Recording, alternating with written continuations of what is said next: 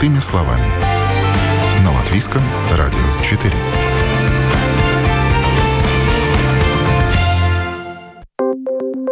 В эфире программа «Простыми словами» в студии Юлия Петрик. Доброе утро. В 2017 году был начат мониторинг выпускников вузов. Анализировался двухлетний период того, как развивалась карьера выпускников, в частности, много ли среди них безработных. И вот что выяснилось. Оказывается, среди выпускников, которые освоили реальные профессии, к примеру, программы прикладной энергетики, строительства, деревообработки, экологии водного хозяйства, программирования, а также те, кто изучал бухгалтерский учет, математику и статистику, медицину, фармацевтику или ветеринарию, безработных не было. Однако среди выпускников, получивших дипломы юристов, либо тех, кто изучал бизнес и предпринимательство, уровень безработицы доходил до 15 и выше процентов. В Латвии с течением длительного времени образовался переизбыток специалистов гуманитарных и социальных наук. Образование, которое плодит безработных, так назвали мы сегодняшнюю тему. Как добиться того, чтобы образование соответствовало потребностям рынка труда? И возможно ли это сделать в условиях быстро меняющейся экономики и неопределенности? Почему в Латвии долгое время вузы не готовили специалистов инженерных наук, а выпускали экономистов, юристов, всевозможных менеджеров и пиар-специалистов? Откуда у нас такие перекосы образования от требований рынка труда? Об этом я поговорила с доктором экономических наук и многолетним преподавателем вузов Борисом Хейманисом. И вот его мнение.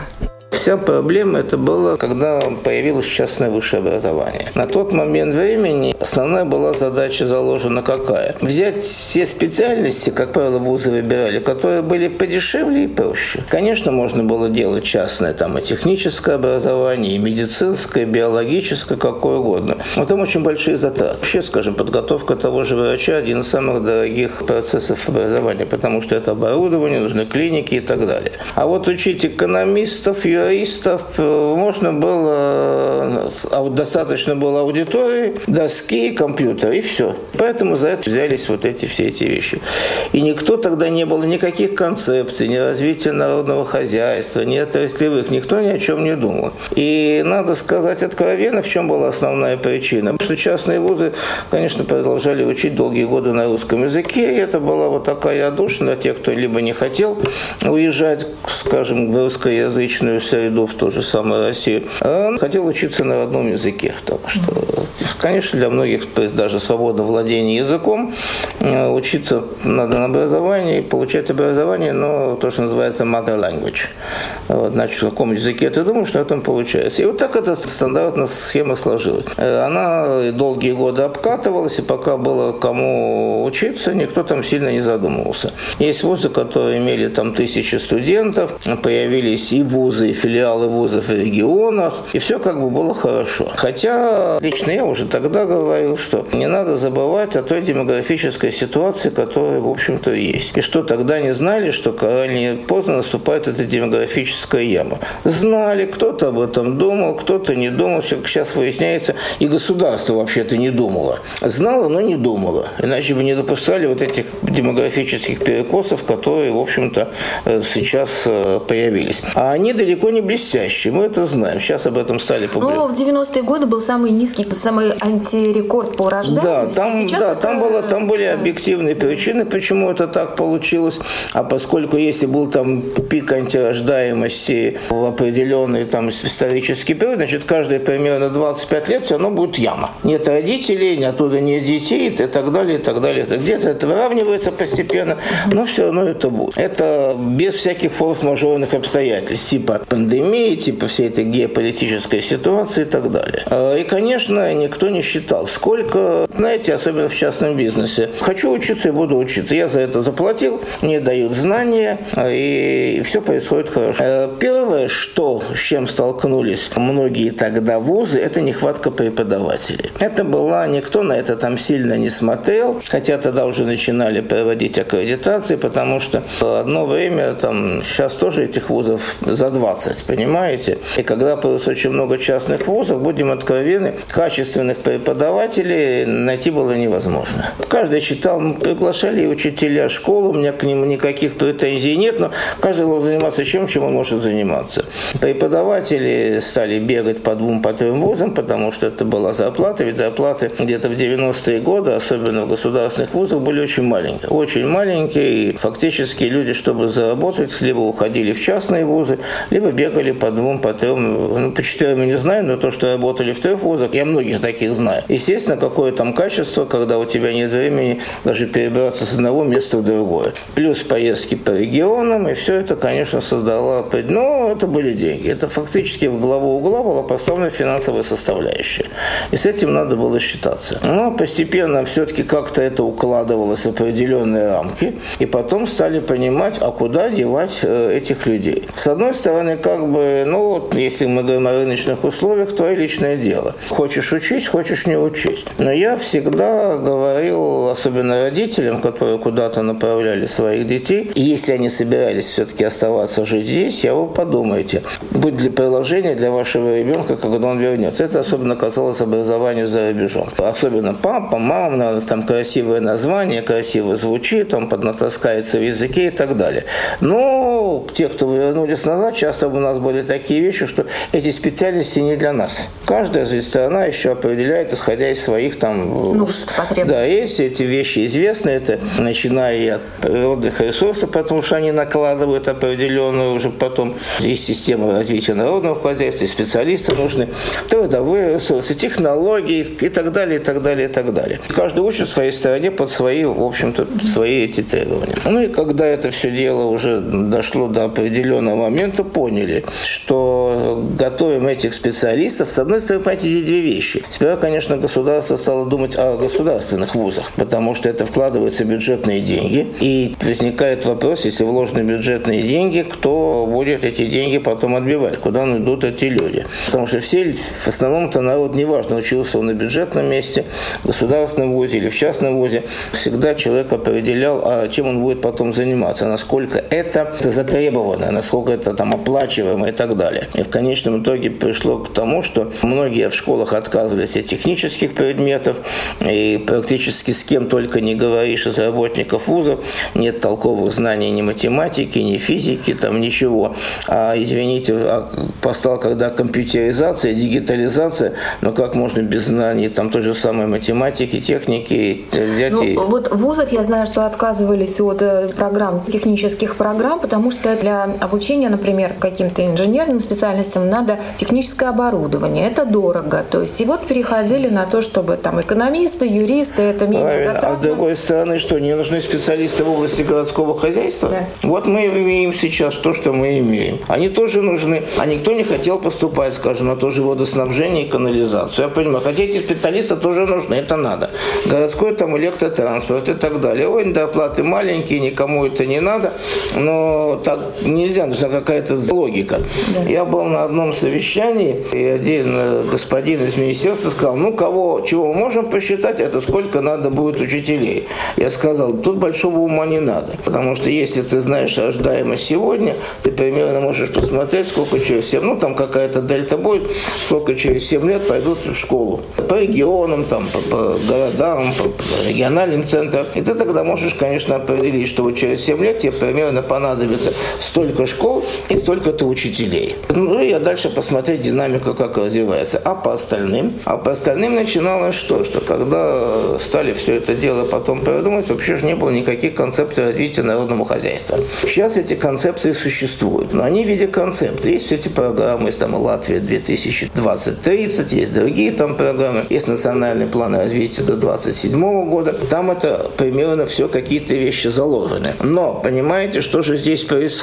Предположим, определяется какой-то приоритет в какой-то сфере деятельности. Но эти специалистов, их надо готовить. И нужны вот эти специалисты. Значит, если человек поступает в ВУЗ, просто как имеющий диплом, это будет где-то, ну, 4, 5 или 6 лет, скажем, с магистратуры. Но это еще не имеет ни толком ни практики, ни знаний, ни опыта. Еще надо накручивать. А потом в сферу того, что сейчас меняется все-таки очень быстро все, все эти технологии, то фактически надо сегодня учить технологиям завтрашнего дня. И это получается очень дорогое образование, потому что учить технологиям вчерашнего дня, ну, бессмысленно. Пока ты только учишь, и уже поменялись технологии. А начинать тогда надо еще раньше. Надо начинать проводить какой-то, может быть, отбор, там, тестирование в средней школе.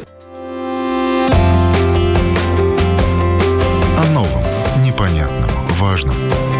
Простыми словами. На Латвийском радио 4. Вообще-то не совсем понятно мне, э, я думаю, не только мне, вообще политика э, нашего министерства в области высшего образования, вообще государства. Э, естественно, такое количество вузов для Латвии не надо. И недаром сейчас пошла уже тенденция к объединению вузов, к ликвидации вузов и так далее. Это как с этими школами. Ну, понимаете, своя рубашка ближе к телу. Никто добровольно не захочет ликвидироваться, никто добровольно не захочет. Вот тут последняя информация, что теперь само Министерство образования ну, и науки возражает против присоединения Лепойского университета к Латвийскому университету. Они там, естественно, все они начинают там сопротивляться, и все это... Хотя надо ли столько вузов и надо ли столько региональных университетов, я не знаю. Если на это есть деньги, то пожалуйста. Но мы же прекрасно знаем, что с бюджетом ситуация тоже не блестящая. Но если по государственным вузам там может быть принято это какое-то административное решение, вот сколько денег есть, столько есть, то по частным вузам, ну как можно запретить частный бизнес? Значит, тогда есть два варианта. Значит, надо тогда поднимать планку оценки этих вузов. Но планку, давайте откровенно, можно сделаем такую, что ни один частный вуз э, ее не потянет. Да? Если посмотреть по новой типологии вузов, а сейчас в Латвии четыре категории вузов, то, естественно, ни один частный вуз по этой типологии в группу университетов не попадает. Это фактически прикладные вузы, вузы, которые обучают каким-то прикладным программам. Да? А с одной стороны, конечно, вот хотите, учите, да, дело добровольное. Можно учить тех же юристов, тех же экономистов. Э, Но я считаю, что просто должна быть государственная программа о, необходимости. О, то о. есть, э, ну что, тогда что, что значит государственная надо? программа? Государственная программа, значит, э, под государственные вузы деньги будут выделяться бюджетные. Под частные вузы деньги выделяться, естественно, не будут. Я сам знаю несколько случаев, когда в частных вузах не не пошло инженерное образование только в силу отсутствия, ну, не отсутствия, нежелания вкладывать в это деньги. Потому что это дорогое удовольствие. Дорогое удовольствие, и хотя еще есть и преподаватели, есть и технологии, но это, это естественно, сразу база. Либо с кем-то надо договариваться. Это все, конечно, сейчас и бизнес так это смотрит на это очень щепетильно. Поэтому вряд ли я очень сомневаюсь, что государство будет финансировать частные вузы. Только если оно будет предлагать, может, какие какие-то уникальные программы, но пока таких я не вижу в ближайшей перспективе. могли быть какие-то уникальные программы, которые бы могли бы, да еще предложены быть государственными вузами, э, частными в смысле вузами.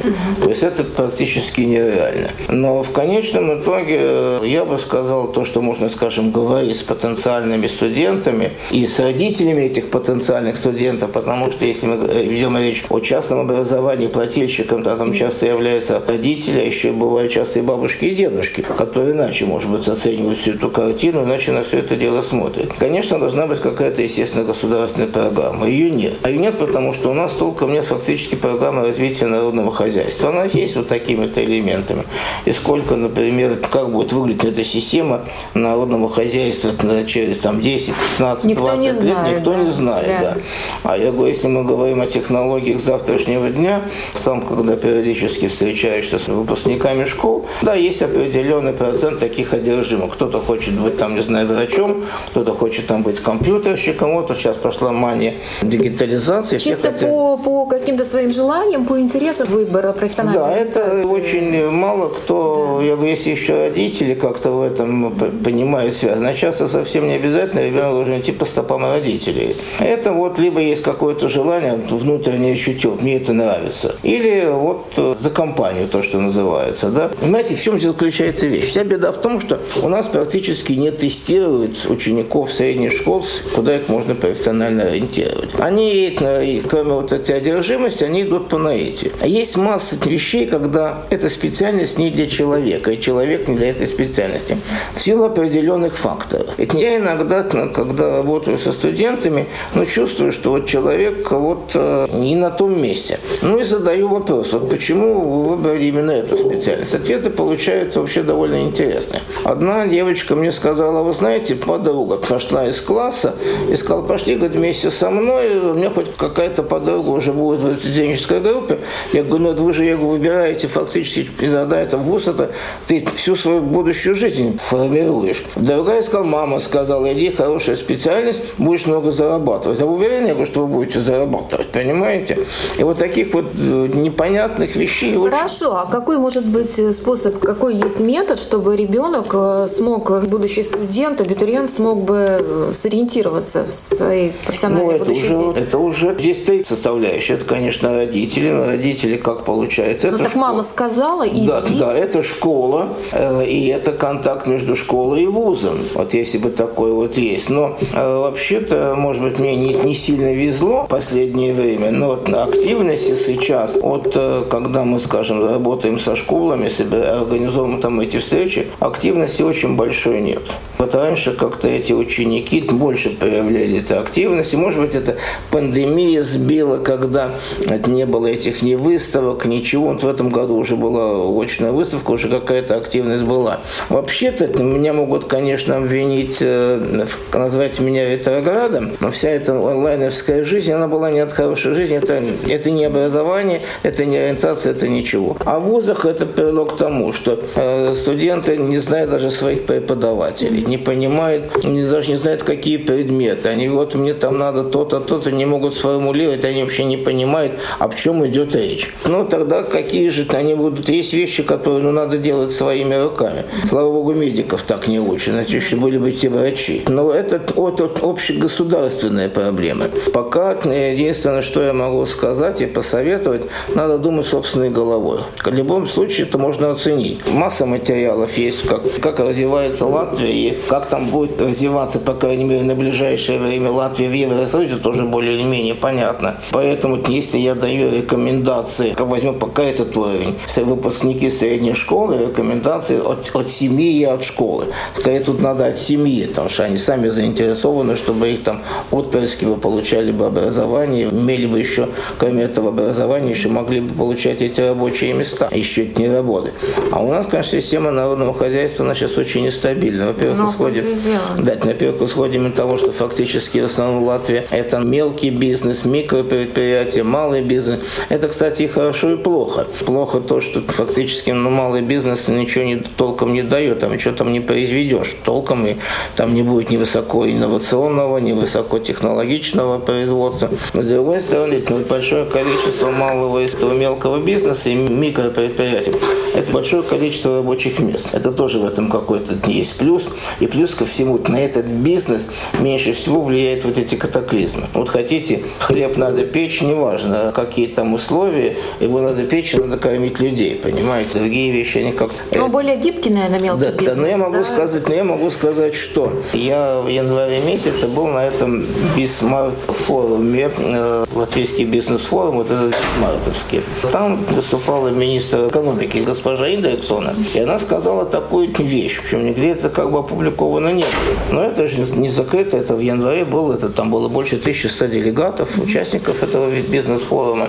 Она сказала так, что по прогнозам Министерства экономики э, через 10-20 лет, а что такое, сейчас я о демографическом акценте сейчас скажу, а что такое 10 лет для государства, это вообще ерунда, ты не успеешь даже глазом моргнуть. Ну, 20 лет это еще куда не шло. Население Латвии, чем не мои слова, а это слова госпожи Индексона, уменьшится на 25%. Это, считайте, в лучшем случае полмиллиона уже нету. А из оставшихся удельный вес будет такой, что около одной трети – это возраст 65+. плюс. Это значит еще 10-20 лет – это тоже поколение. А работоспособного? Вот, э, я скажу, что сказал Айга Ростовский там на этом форуме, президент нашей нашей торгово-промышленной камеры. А из оставшегося вот этого, 70% населения только 20 плюс, ну 25, только 15%. Остальные это 45, 50 и плюс. Значит, еще 10-15 лет тоже уже и не репродуктивный возраст, и все.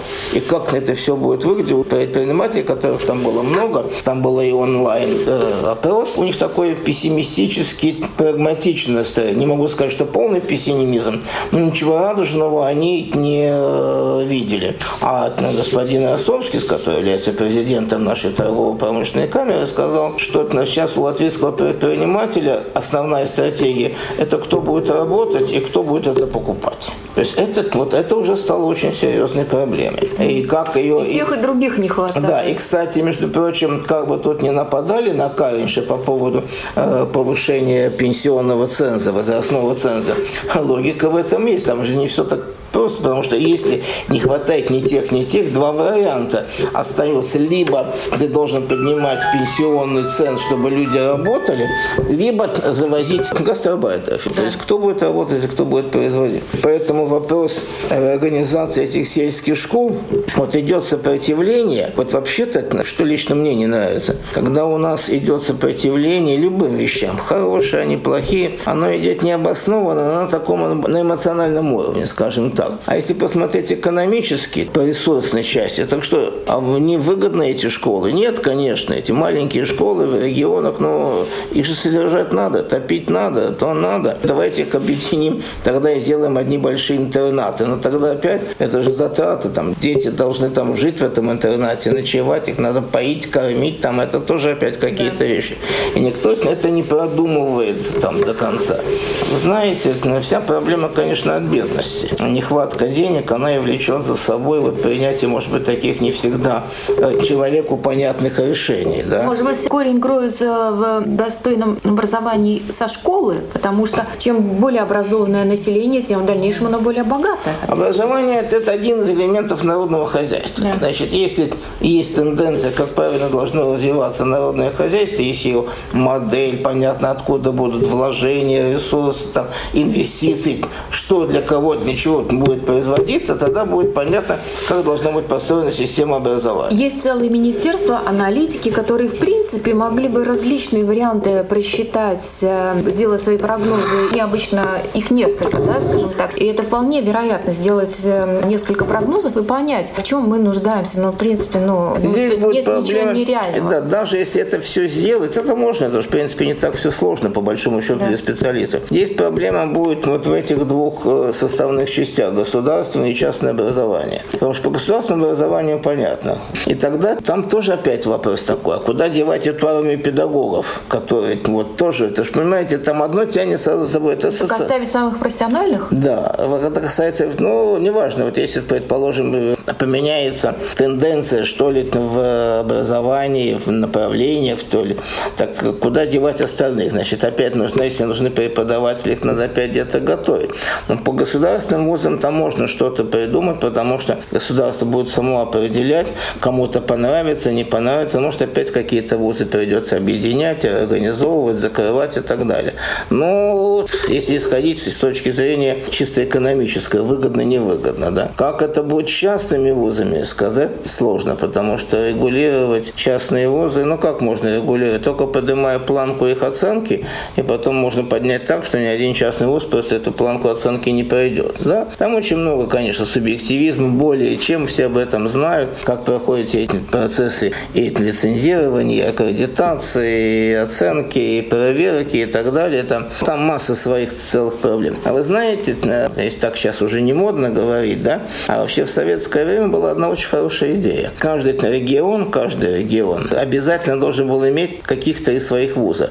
Это сельскохозяйственные, медицинские педагогические. Потому что, во-первых, там тоже были не совсем идиоты, это то, что сейчас часто пишут, это неправильно. А может, одно дело заниматься сельским хозяйством, скажем, на зоне Балтики, или другое дело сельское хозяйство, скажем, в Средней Азии. Медицина. Там, естественно, надо было уже тогда знать языки. Вот классический пример. В Кадвейском медицинском институте на педиатрическом факультете всегда были только латышские потоки, потому что работать с детьми, это понятно. Взрослый человек еще на каком-то другом языке может объясниться, а ребенок, который живет в своей семье. И педагогика, понимаете, это поэтому не надо было технику никуда направлять людей, ни в какие там эти распределения и так далее. Их уже готовили в своей этой базе. Вот эти три вуза, понимаете? Это было четко определено. Остальное там уже как бог на душу положено. Да? А когда эта система стала распадаться, все равно государство должно вкладывать деньги во многие. Вы хотите вот такой пример, как городское хозяйство. Да? Это же в каждом городе есть городское хозяйство. Есть городской электротранспорт, там, водоснабжение, канализация, электроснабжение. Эти же специалистов надо готовить. Да. Знаете, я посмотрел в Германии вот эти э, вузы, я бы их назвал народно-хозяйственные вузы, региональные, они довольно интересны. Это тот же принцип, такой полусоветский, да? Там еще добавляются строители, там факультет городского хозяйства, строительный, там экономический, вот именно чтобы вот обеспечить, обеспечить весь да, цикл, да. Обеспечить угу. свой вот этот регион, да, и там всегда учатся, естественно. Конечно, в каждом государстве будут какие-то свои специфические вещи, особенно в развитых государствах, это то, что касается высоких там технологий.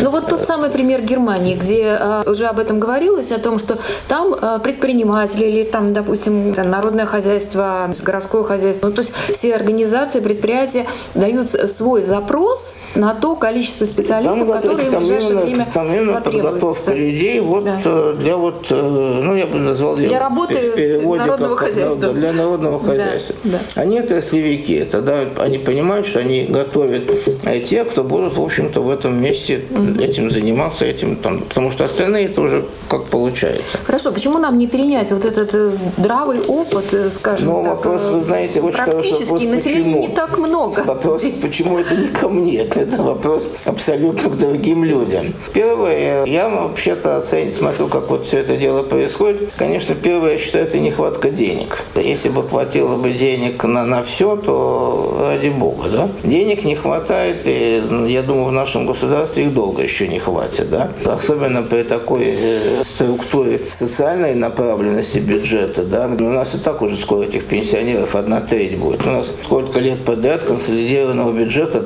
одна треть уходит на социальное обеспечение и социальное страхование. Так что сколько там остается на, на все остальное. Э, инвестиции, ну, они есть, но, понимаете, вот возьмите инвестора. Инвестор, ну, не заинтересован вложить один доллар или одно евро. Он хочет вложить большие деньги, потому что тогда он получит большой эффект от этих вложений. Но в Латвии это некуда вкладывать. Знаете, вот некуда вкладывать эти деньги. Покажите вот тут э, те предприятия, те вещи у нас и так, даже вокруг такого, где может быть какой-то продукт с высокой добавленной стоимостью, и то начинаются все вот эти игры. Политические, полуполитические, свое, чужое, там вообще вот этот хаос экономический и народно-хозяйственный, который мы сейчас получили. О новом, непонятном, важном. Простыми словами. На Латвийском радио 4. Вы слушаете программу «Простыми словами» образование, которое платит безработных. В Латвии с течением длительного времени образовался переизбыток специалистов гуманитарных и социальных наук. Как добиться того, чтобы образование соответствовало потребностям рынка труда и возможно ли это сделать в условиях быстро меняющейся экономики? Почему в Латвии долгое время вузы не готовили специалистов инженерных наук, а выпускали экономистов, юристов, всевозможных менеджеров и пиар-специалистов? Эту тему обсуждаем обсуждаем с доктором экономических наук, преподавателем вузов Борисом Хейманисом. Мониторинг, который был проведен в течение последних нескольких лет, мониторинг образования, он показал, что среди выпускников по определенной специальности безработных практически нет. Это больше касается вот как раз э, точных наук, э, ну, естественно, информационных технологий, фармацевтика, медицина, э, бухгалтерский учет, математика, также вот, кстати, водное хозяйство, ну, все, что связано да, с, с коммунальными услугами. Здесь нет э, безработных, но э, выпускники, допустим, вот как хороший пример, 21,5% выпускников э, Резекненской технологической академии в 2017 году, окончившие вуз, в 2019 году были зарегистрированы как безработные. Также доля безработных, высокая доля безработных, более 15% была среди учащихся программ Рижского университета Страдания по программе «Международный бизнес, устойчивая экономика» экономика, управление стартапами и предпринимательство. То есть вот менеджеры попадают в категорию безработных, также юристы, в большом количестве которых плодят. Здесь опять полка двух конца. Кстати, на этом же форуме там тоже приводились многие цифры, что, в принципе, менеджеры запрашиваемы, организаторы запрашиваемы, но запрашиваются люди с опытом и так далее. А вот по поводу регистрации вот этих безработных, они где зарегистрированы? В Латвии или в каких-то регионах? Вот, понимаете, вот смотрите, надо смотреть, что это за люди. Вот возьмем, я же опять я никого не хочу не обижать, не затрагивать ничего. Вот возьмите ту же самую Латгалию, Резакнскую технологическую академию. То очень многие там учатся только потому, что, может быть, они не могут никуда поехать. Финансово они не могут себе позволить учиться в частном вузе, финансово они не могут поехать куда-то учиться за границу. Это государственный вуз, это бюджетное образование. Их берут, и они там заканчивают. Это же тоже может быть как получение какого-то ну, базового начала для того, чтобы ты мог бы двигаться дальше, совершенно не задумываясь, что потом куда идти. Если они остались там на месте, естественно, бизнес в Латгалии не сильно. Мы сами знаем, что там и проценты безработицы, насколько я помню, по последним данным, средняя безработица, средняя по Латвии 6-7, в Риге 4, в Латгалии 14, понимаете? Так что вот так это идет. Поэтому это вот люди, как бы сказать, заложники судьбы, я бы так это сказал. Поэтому нужны они, не нужны. А что касается вот этих, скажем, выпускников университета страды медицинских специальностей, понимаете, вот опять мое личное мнение. В свое время все захотели стать университетами. Когда все стали университетами, университет требует многопрофильности. И так, например, сельскохозяйственный университет, когда стал в свое время, там еще строитель был когда ректор, открыли специальности по компьютерным технологиям, где учили только зоотехников, агрономов, там, мелиораторов и так далее. Это вообще что их профиль? Ну, это вообще-то классическая академия, по большому-то счету, да, ну или университет прикладных наук, как сейчас говорят, да. И вот они стали вот заниматься, вот сейчас те же самые эстрады, они там и социальные, и юристы, и кого там только нет, и общественные отношения. Пиаровцев вообще уже, по-моему, тоже достаточно. У нас что, количество пиаровских компаний, агентств, масс-медиа и так далее. Вот, вот это вот, во-первых, там учиться легко, а во-вторых, сама программа более-менее дешевая, потому что там ничего не надо. А потом конкуренция да, на рынке и, труда. И люди становятся заложниками вот этой системы обучения. Я, конечно, я говорю не министр образования и не премьер-министр, но фактически в моем восприятии в Латвии университетов должно быть только два. Но это латвийские, где объединятся все науки, связанные с э, нетехническими направлениями, я бы так бы сказал, и технический университет. А все остальное, так в нормальном восприятии, классические профессиональные академии. Ну, то есть получается, что нам не надо столько людей с высшим образованием, больше людей Это вот было да? заложено самой идеологией с формированием университета. Хочешь быть университетом, должен иметь и то, и то, и то, и то. Иначе ты не университет. А все хотели им быть. Там тоже никто не думал. Сколько там было денег, сколько денег. Они сколько есть, сколько есть. Но сейчас вот в этой топологии, кстати, у нас этих в группе там научных университетов, там их только четыре. Это как Латвийский технический сельскохозяйственный страдания. Да? Прикладных университетов, там, по-моему, один только, ну, Долговпилский. А остальные все попадают уже вот эти ну, высшие школы. А, ну, отдельно художественные, это понятно, это там своя специфика. И вот остальные, там 19 вузов было, это высшая школа прикладных наук. В основном туда все туда попали. А дальше получается так, что высшая школа прикладных наук, там, в общем-то, и докторантура не обязательно. Там можно готовить тех же самых бакалавров, магистров. Там. Прекрасная перспектива. Получить высшее образование, ну, допустим, даже бакалавра или там профессионально, а потом работать а вы знаете, упаковщиком я на каком-то заводе. Я, да, ну, я, ну то, что могу сказать, что я лично знаю. Я знаю, ну, не сказал, что очень много, но встречал там, наверное, несколько раз в жизни, что э, девочки с магистрским дипломом сидят кассиршами в супермаркете. Это я видел собственными глазами, если своих, они да, иногда даже потупив глазки, и так вот казалось, что я прохожу к кассе к этой со своей тележкой, да, и это меня просто... Бывшие студентки. Да, бывшие студентки, да. Так и почему они сидят за кассой? Ну, ну потому что, ну, кто вы знает, там, папа с мамой заплатили деньги, иди получи, ну, получила она диплом этого магистра. Но куда он? Я же не знаю, какие у нее там жизненные коллизии потом стали. Особенно, если касается специальности бизнес, предпринимательства и так. А эти все, они очень сильно во многих вузах, они оторваны от жизни. Там читают неизвестно кто. А вообще, опять опять это мысль драконовская, но мое мнение, я бы на эти специальности вообще не брал бы выпускников средних школ, потому что они вообще не понимают, о чем идет речь. Когда с ними работаешь, они в открытую иногда говорят, я говорю, понимаете, что я вам говорю? Они говорят, не, правильно, потому что, а вот люди, кто уже, скажем, имеет определенный жизненный опыт, рабочий опыт, они уже понимают. Кстати, по целому ряду вузов выпускники средних школ совершенно не составляют основную массу обучающихся. Основная масса обучающихся это как раз вот 30-40 лет. Кто-то побывал уже за границей, кто-то там поработал, кто-то там еще получит. Тогда они понимают, там мотивация совершенно другая. С ними иначе, когда работаешь, они понимают, о чем с ними даже интересно работать, потому что они говорят такие вещи, о которых ты сам не задумываешься. Ну или просто задумываешься, но не так. А это вот они пустыми глазами, опять не обижайте девочки, мальчики на меня пустыми глазами на тебя смотрят, механически все это фиксируют, записывают, может быть, тебе это потом отбарабанили или написали на экзамене. И ладно, если еще преподаватель владеет самим этим предметом и занимается какими-то. А если преподаватель тоже один из книжки, другой из книжки, ну, и потом вот они работают в супермаркетах в кассиршами. Ну вот, кстати, как вы оцениваете уровень преподавания? Потому что ведь взрослый человек, он сразу поймет, словит уровень преподавания. Скажем. Вопрос провокационный, конечно, да. потому что все они мои коллеги, но я, поскольку все-таки доктор экономики, то я бы, например, бы, опять пойдут ли они, конечно, постарался бы как можно больше практиков привлекать, чтобы они не были вот такие эти люди, оторванные от жизни. Вы знаете, я вообще многие вещи стал драконовские говорить. Вот когда пошла эта англомания, значит, появилась необходимость в большом количестве преподавателей, знающих английский язык, но как английский язык? И очень многие профессиональные предметы стали читать филологи по образованию с хорошим блестящим английским, но не имеющие базового образования в соответствующей сфере деятельности.